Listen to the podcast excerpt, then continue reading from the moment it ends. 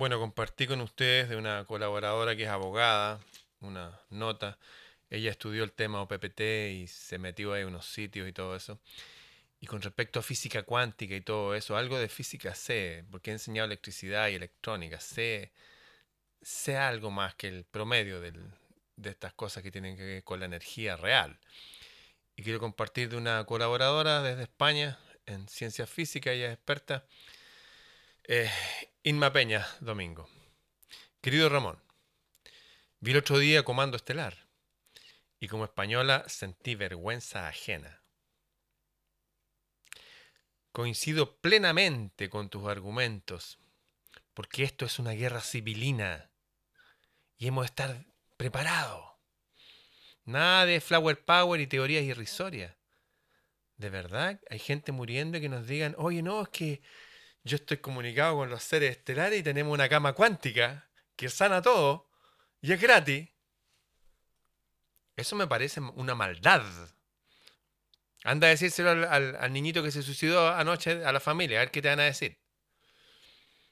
Estudié ciencia física en España y por ironía de la vida, trabajo de analista en I, más D de una farmacéutica.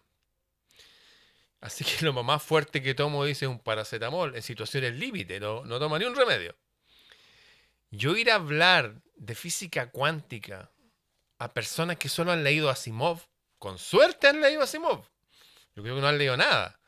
Me deja estupefacta. A mí me deja, me, me molesta. Porque hay gente muriendo. Y no, es que no.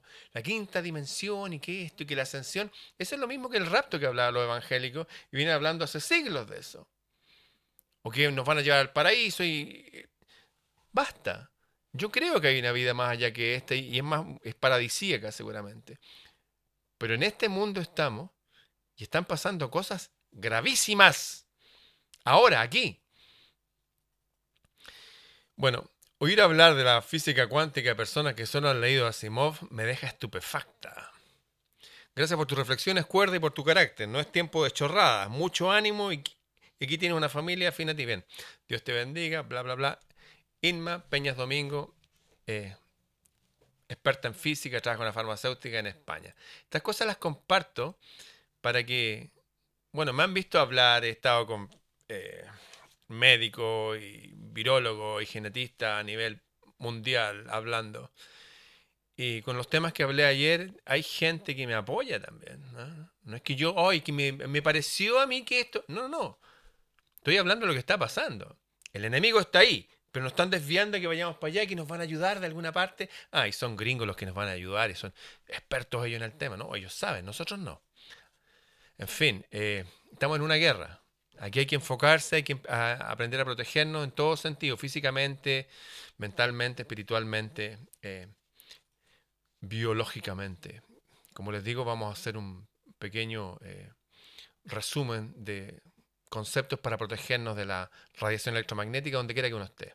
Así que papel de aluminio vamos a necesitar. Pueden ser estas esteras que se usan en la playa, que tienen una capa como metálica también. Algunas de esas sirven. Papel de aluminio, los que se usan en las comidas. Eso vamos a necesitar. Cable. Bien. Eh, nos vemos en otro video.